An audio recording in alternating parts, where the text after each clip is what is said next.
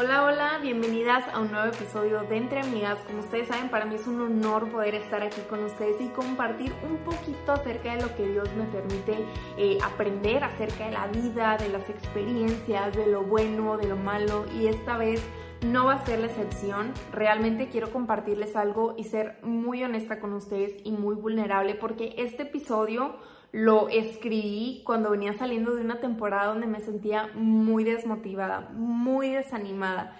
Y quiero compartirlo con ustedes porque hablando con Dios, Él cambió mi perspectiva acerca de todo esto y creo que puede ayudarte a ti también, porque sé que no soy la única que pasa por este tipo de cosas y que probablemente esa no va a ser la última vez por la que pase por situaciones de desánimo y quiero que esto se quede como un recordatorio de, lo que Dios me habló y de lo que Dios puede hacer a través de este tipo de situaciones. Y bueno, como ustedes saben, eh, hace unos meses mi vida cambió muchísimo. Antes de mudarnos, como en octubre más o menos, yo tomé la decisión de enfocarme en menos cosas. En ese momento de mi vida yo tenía pues obviamente el podcast, tenía algunas colaboraciones, tenía un nuevo canal de YouTube con Samuel, eh, tenía cosas de la iglesia, tenía que ser esposa, tenía que ser hija, tenía que ser amiga y como que sentía que no podía hacer nada bien, o sea, no estaba dando mi 100 en ninguna de estas áreas, no podía entregarme a hacer eso por completo, porque mi mente la sentía súper dividida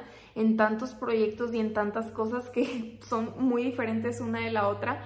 Entonces la verdad estaba batallando con eso y una vez me senté y me puse a pensar y estaba platicando con Samuel y estaba como viendo qué es lo que viene en un futuro, cómo es que nos vemos en un futuro. Y para las que, las que no saben, eh, Samuel tiene un proyecto musical en puerta. Eh, este año, si Dios quiere, sale su álbum musical. Entonces, estamos súper contentos con eso. Es una puerta que Dios abrió impresionantemente y creemos que Dios nos está llamando a eso y que nos está llamando a otras cosas entonces fue un momento así como de, a ver, necesito reordenar mi vida y saber eh, cómo es que me veo, o sea, qué me veo haciendo cuando tengamos hijos, cómo me veo criándolos. Así que bueno, para no hacerles el cuento largo, tomé la decisión de dejarlo de diseño, que la verdad me encanta, me encantaba hacer brandings, me encantaba trabajar con marcas, pero eh, como les digo, fue cuestión de prioridades y de entender hacia dónde Dios nos estaba llamando.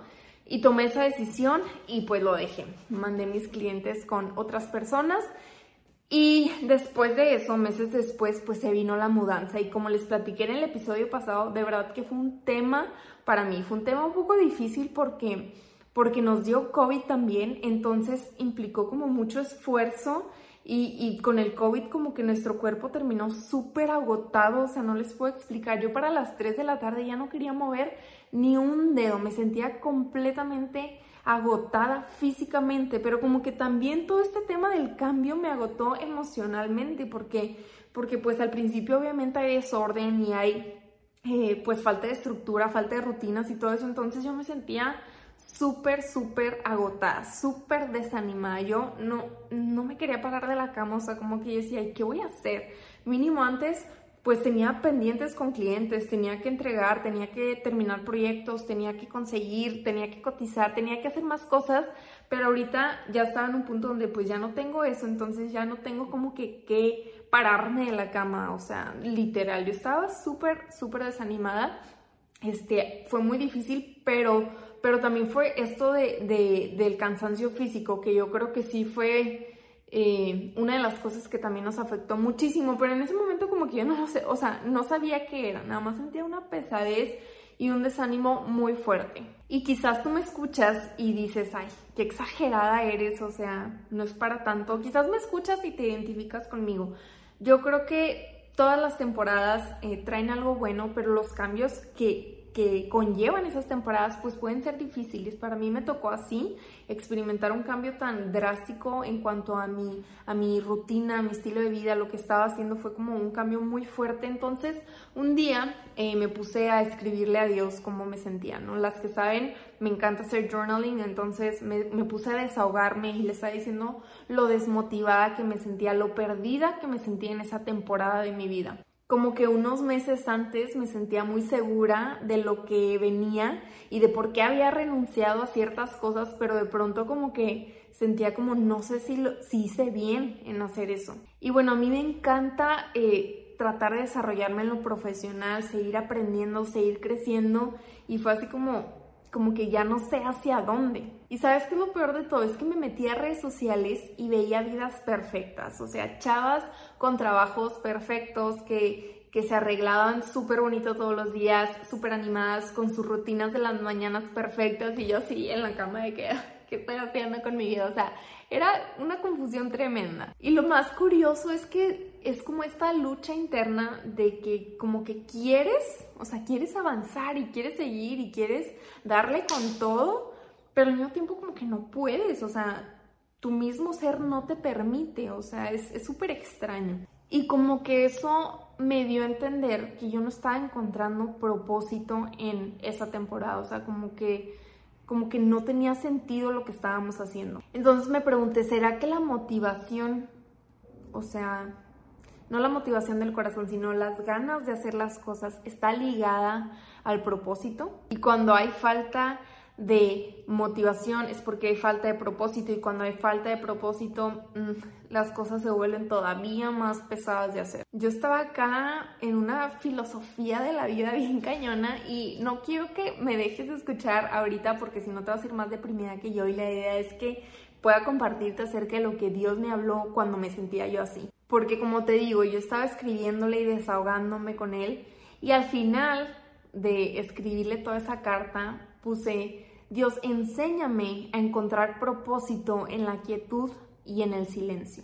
Y para mí la quietud es como esa temporada donde no puedes hacer mucho, donde hay como cierta incertidumbre, donde no sabes exactamente qué decisión tomar, hacia dónde avanzar. Y hace mucho que no me pasaba, pero Dios respondió mi oración en un minuto, porque abrí mi aplicación de Glorify App y hace mucho que no lo hacía igualmente por todo lo de la mudanza y el tema de esa semana era la pertenencia. Entonces leímos el pasaje del buen pastor y me encantó la reflexión. Te la voy a compartir porque fue muy valiosa para mí. Decía, cuando olvidamos quiénes somos en Dios, corremos el riesgo de creernos las mentiras del enemigo. Sus mentiras nos distraen, desaniman y deprimen. Y yo cuando leí esto me sentí súper identificada. Estaba asombrada porque era tal cual como yo me sentía. El enemigo tratará de usar la incertidumbre de nuestra identidad para hacernos tropezar, pero Jesús vino a darnos una vida abundante. Y nuestro llamado es complacer a Dios, no a las personas, entregarnos a su voluntad y vivir plenamente en Él. Y yo siempre hablo acerca de tener visión. En cada proyecto, en cada área de tu vida, creo que es importante tener una visión hacia dónde vas, qué es lo que quieres lograr. La Biblia habla acerca de eso, pero yo estaba cometiendo un error en cuanto a eso. Yo caí en cuenta de que yo quería trazar una visión y, y tratar de definir quién yo era sin Dios sin haberle preguntado a Dios quién Él cree que yo soy. Yo decía, bueno, pues yo quiero ser emprendedora y quiero ser saludable y quiero ser esto y quiero ser el otro, pero no le había preguntado a Dios, Dios, ¿tú quién quieres que yo sea? No estaba dejando que Él definiera sus propósitos para el día de hoy, para dentro de 5 y 10 años. ¿Y sabes qué es lo más triste? Que yo me estaba tratando de limitar a los estándares que este mundo nos pone en cuanto al dinero, belleza, emprendimiento, trabajo, yo estaba ahí como que limitada con eso, pero lo que Dios tiene es mucho mayor. La plenitud que Dios nos quiere ofrecer es algo que el dinero no puede comprar. Y creo que es muy importante que en la vida entendamos que nuestra identidad como hijas de Dios no depende de nada de lo que hagamos, ni del puesto que tengamos, ni del, ni del liderazgo, ni de la situación en la que estemos. Nosotras como hijas de Dios ya tenemos un propósito que Él nos ha dado y ese propósito no deja de ser y no varía dependiendo de la temporada en la que estés. O sea,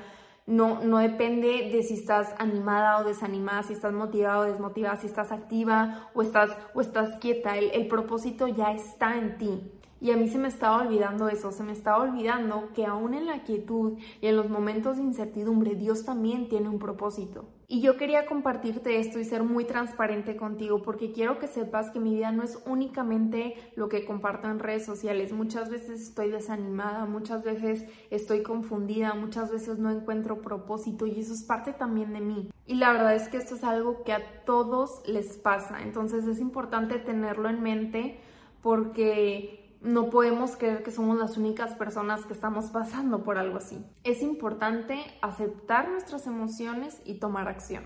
Y bueno, te quiero compartir algunas acciones que puedes tomar en cuanto a tu desmotivación para que salgas adelante. Primero que nada, tienes que reconocer cómo te sientes y de dónde viene esa desmotivación. ¿Por qué te sientes así? No trates de reprimirlo, no trates de negarlo, sino acéptalo y reconócelo. También es importante que se lo entregues a Dios y que le pidas a Él que te muestre el propósito de esa temporada en tu vida. Acuérdate que Dios siempre está trabajando en nosotras, siempre está puliendo nuestro carácter incluso cuando no lo vemos. Y mientras estás pidiéndole a Dios en oración todo esto, toma pequeñas acciones que te hagan sentir bien, ponte metas sencillas que puedas cumplir porque siempre que, que podemos cumplir ciertas cosas que nos proponemos, eso nos hace sentir bien. Y también es muy importante que inviertas tu tiempo en las cosas que te gustan, en las cosas que te llenan de vida, de energía, estar con tu familia, dar abrazos, eh, un hobby que te guste, en la palabra, en la iglesia, cosas que, que te llenen. O si crees que es necesario que a pesar de todo esto no logras salir de esto, yo te invito a que busques ayuda profesional. Es súper importante cuidar esto. Y bueno, por último, quiero compartirte un pasaje que Dios puso en mi corazón que está en Segunda de Crónicas 20, donde está el rey Josafat y le avisan que vienen los amonitas y los moabitas, el ejército de ellos, a eh, pelear contra su ejército. Entonces él no está preparado, no tiene un ejército tan grande y está un poco asustado. Así que la Biblia dice que él ora a Dios y le pide al pueblo que ayunen porque necesitan saber cuál es la voluntad de Dios en esto y qué dirección tomar. Y me encanta cómo Dios responde a través de una persona que les dice, escuchen habitantes de Judá y de Jerusalén, escuche rey Josafat. Esto dice el Señor, no tengan miedo, no se desalienten por este poderoso ejército porque la batalla no es de ustedes, sino de Dios. Y claro que puede ser difícil creer algo así, claro que a veces te lo dicen y como que como que no tienes la fe suficiente, pero quiero que sepas que Dios va a estar ahí, así como estuvo con el rey Josafat Dicen que ese día donde ya venía el ejército, él se puso eh, a consultar a su pueblo y nombró cantores que fueran delante del ejército y esto es lo que cantaban. Den gracias al Señor, su fiel amor perdura para siempre. Dice que cuando comenzaron a cantar y a dar alabanzas, el Señor hizo que los ejércitos de Amón de Amón, de Moab y del monte Seir comenzaran a luchar entre sí. O sea, sus enemigos se empezaron a atacar entre ellos hasta que no quedó ni uno vivo. Se destruyeron ellos completamente. El rey Josafat no tuvo que hacer nada, su ejército no tuvo que pelear porque Dios se encargó de esa batalla. Y si tú sientes que hay un ejército de pensamientos, de sentimientos, de emociones de incertidumbre, de, miedo, de lo que sea que venga a tu mente, quiero que recuerdes que tú puedes entrar a esa batalla adorando a Dios y vas a salir ilesa adorando a Dios. Puedes confiar en Dios, puedes confiar que en cualquier temporada Él tiene propósito y que cuando entendemos que hay propósito en todo lo que vivimos, viene esta motivación para seguir adelante, viene esta fuerza que nos anima, que nos empuja, que nos levanta de la cama aún cuando no queremos. Pero tenemos que nosotras entender que Dios en este momento en donde estamos tiene algo. Y tenemos que ser intencionales en preguntarle, en buscarlo, en, en hacerlo parte de nuestra vida. Y bueno, espero que este episodio te haya servido de algo, que te haya animado y que realmente haya cambiado tu forma de pensar en cuanto a esto. No eres la única que pasa por estas situaciones. No te sientas sola, para nada estás sola. Recuerda que tienes un Dios que pelea las batallas contigo y si crees que este episodio le puede ser de bendición a una amiga tuya, no te olvides de